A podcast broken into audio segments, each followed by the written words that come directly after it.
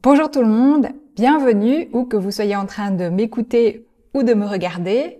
Ici, je parle de moi, je parle de nous au niveau individuel, au niveau collectif, pour qu'on essaye de se comprendre, pour essayer de savoir comment on change, et euh, dans le but de reconsidérer nos manières de euh, travailler, euh, d'interagir et d'agir en fin de compte.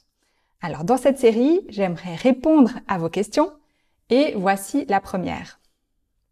Comment savoir si un aspect de moi fait partie de ma personnalité ou si c'est quelque chose qui peut changer?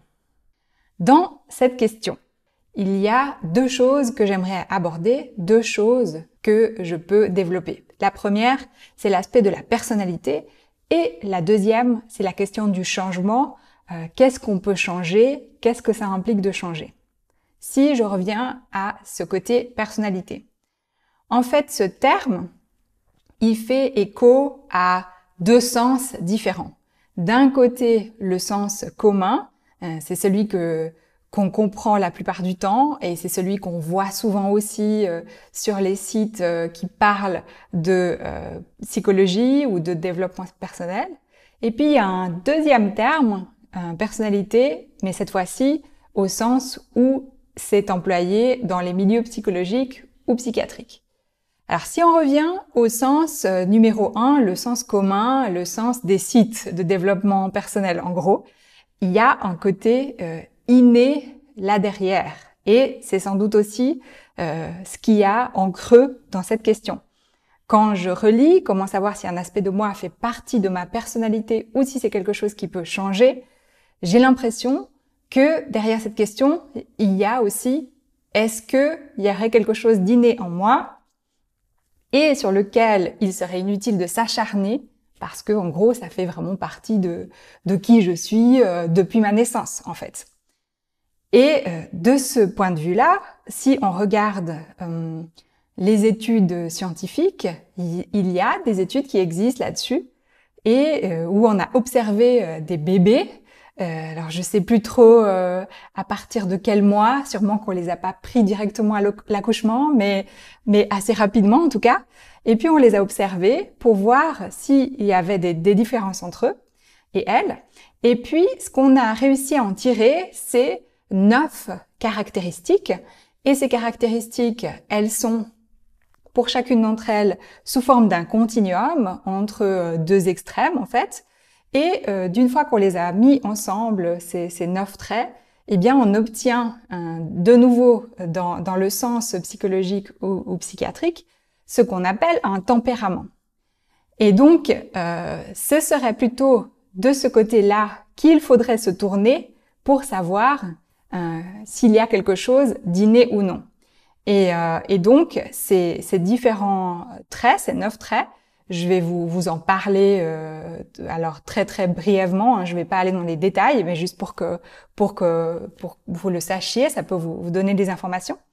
Alors le trait numéro un, c'est la question de la dépense. Est-ce qu'un bébé a besoin de se dépenser énormément durant la journée ou non Il est plutôt euh, tranquille, euh, il est plutôt calme? Ensuite, euh, le 2, c'est la régularité et le rythme des euh, fonctions biologiques, c'est-à-dire est-ce qu'un bébé a besoin qu'on le nourrisse et de dormir euh, dans des, des, plages de temps et à, à, rythme extrêmement régulier ou ça peut être variable? Ensuite, le 3, c'est la question de la curiosité euh, ou de la méfiance dans des situations qui sont encore inconnues. ensuite, le 4, c'est l'adaptation au changement. S'il y a des changements dans l'environnement du bébé, est-ce qu'il s'adapte facilement ou est-ce qu'il est un peu réticent? Le 5, c'est la, sensibilité aux stimuli, aux stimuli externes, c'est-à-dire est-ce que euh, euh, il réagit fortement au son ou à la lumière ou, euh, ou même au niveau tactile. Ensuite, euh, numéro 6, euh, est-ce que ces réactions sont extrêmement intenses ou non?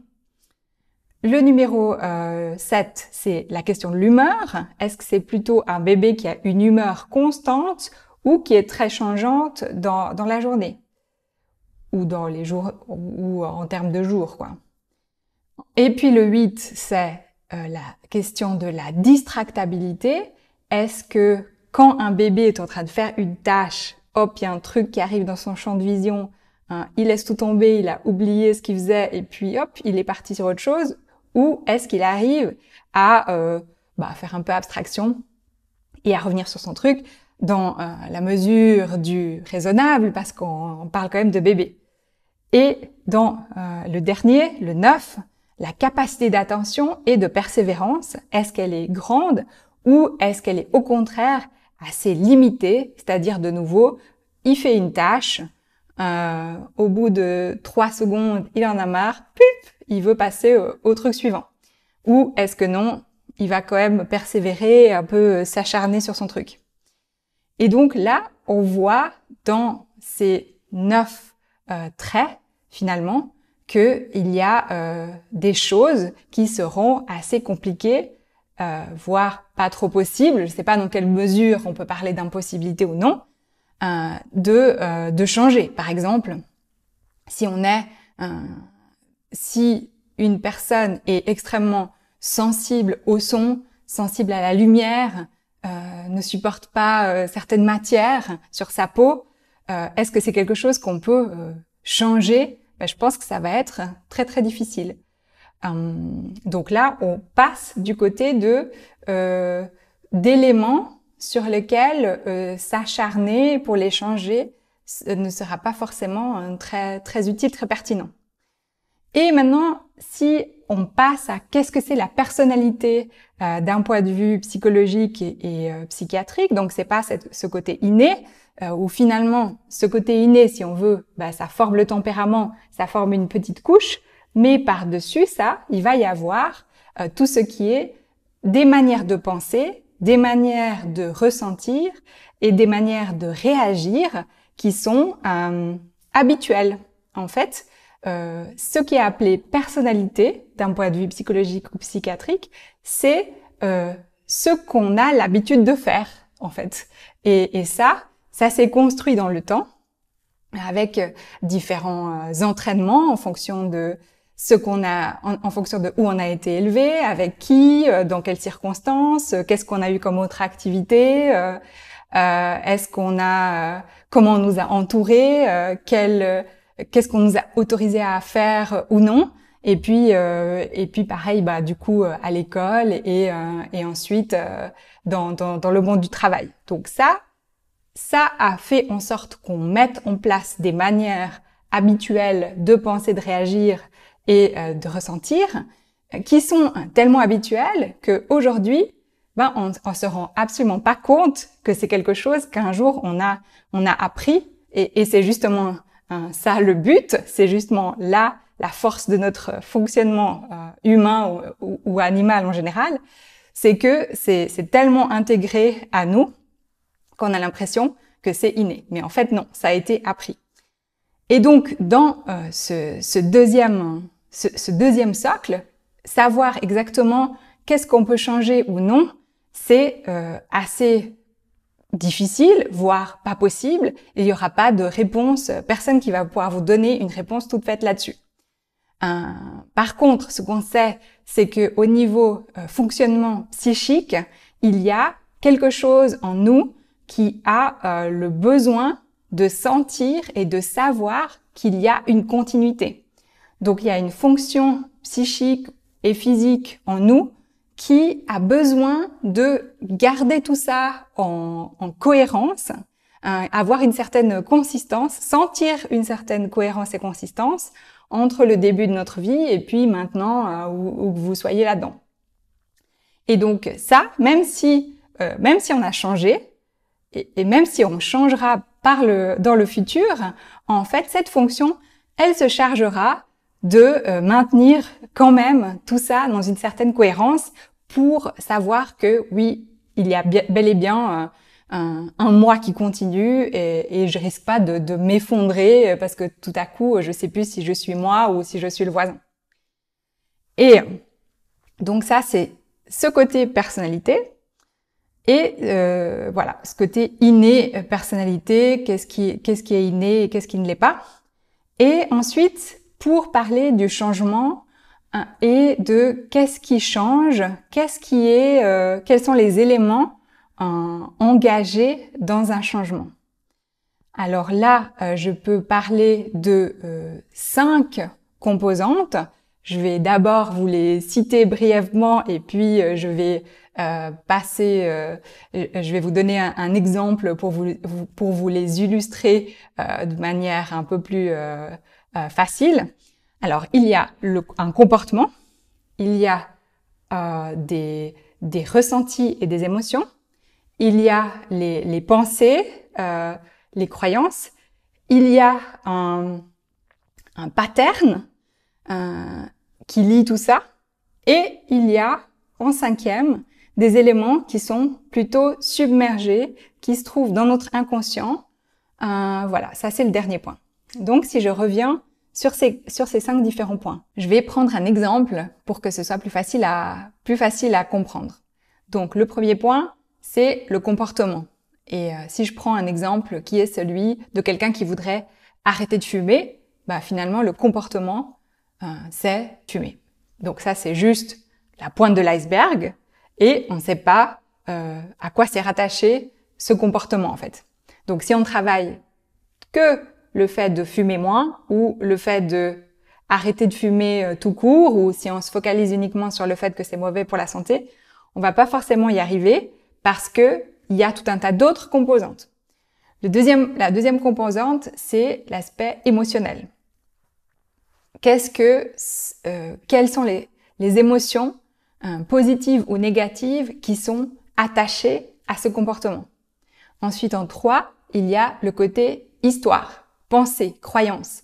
Qu'est-ce que je me raconte et qui est attaché euh, d'une manière euh, positive ou d'une manière négative à ce comportement que j'aimerais arrêter?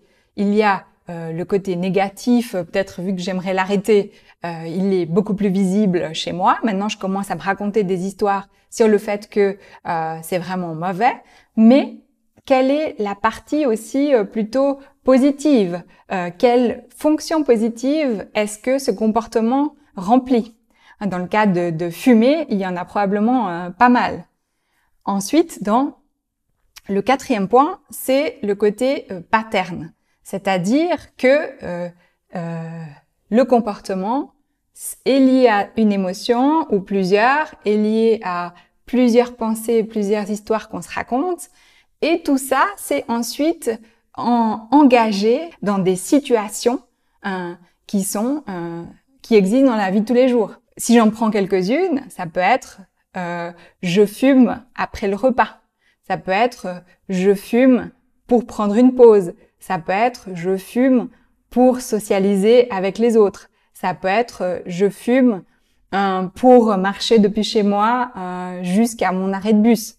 Euh, ça peut être je fume quand je suis en colère ou quand quelqu'un m'a mis en colère. Et là, à chaque fois, dans ces différentes situations, il va y avoir ben, des croyances, des émotions, des situations qui vont faire en sorte qu'il y aura en cascade euh, ce comportement qui va s'activer dès que les autres éléments seront également présents.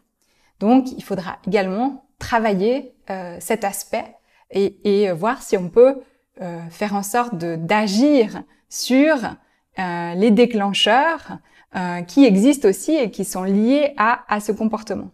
Et puis en cinquième, il y a euh, cet aspect de ce qui est submergé, ce qui est inconscient, et ce n'est pas facile d'en parler justement parce qu'on n'y a pas accès.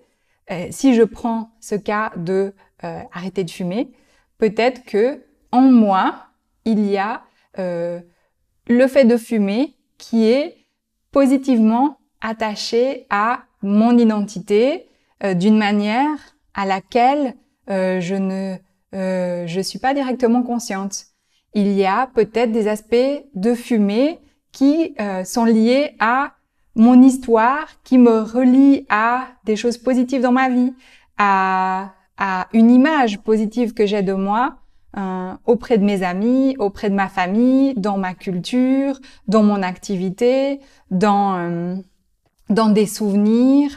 Et donc, pour ce cinquième point, il va falloir le travailler d'une manière tout à fait différente des autres, puisque finalement il est inconscient, et on va devoir y accéder d'une manière symbolique, d'une façon où, euh, qui est qui contourne euh, la logique, qui contourne la raison, et euh, euh, par exemple avec de l'hypnose, par exemple en ayant des, des conversations avec d'autres personnes qui nous déstabilisent, qui nous font voir les choses différemment, par exemple même à des choses qui n'ont absolument rien à voir, mais tout ce qui nous permet de nous, ouvrir à euh, des choses nouvelles et agir un petit peu comme on le fait euh, par exemple en, permaculture, c'est-à-dire aller euh, nourrir, nourrir le sol, nous nourrir nous-mêmes d'éléments nouveaux dans notre vie pour que d'autres liens puissent se faire d'une manière inconsciente, par exemple des en ayant des pratiques artistiques,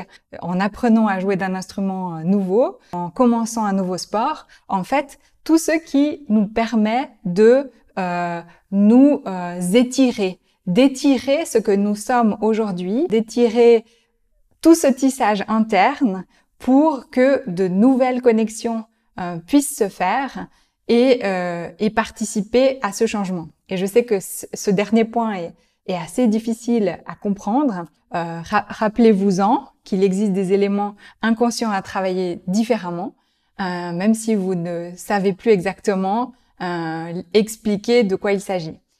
Euh, par contre, ben, les quatre autres points, ils sont assez faciles à comprendre, je pense. Le fait qu'il y a un comportement, des émotions, des pensées et des croyances, et le fait que ce soit tous ces trois premiers soient liés à des patterns, donc soient tissés dans tout un tas d'ensemble, tout un ensemble qui va se mettre en route euh, en fonction euh, des situations, comme une sorte de, mécanique, comme une sorte de boucle qui s'enclenche.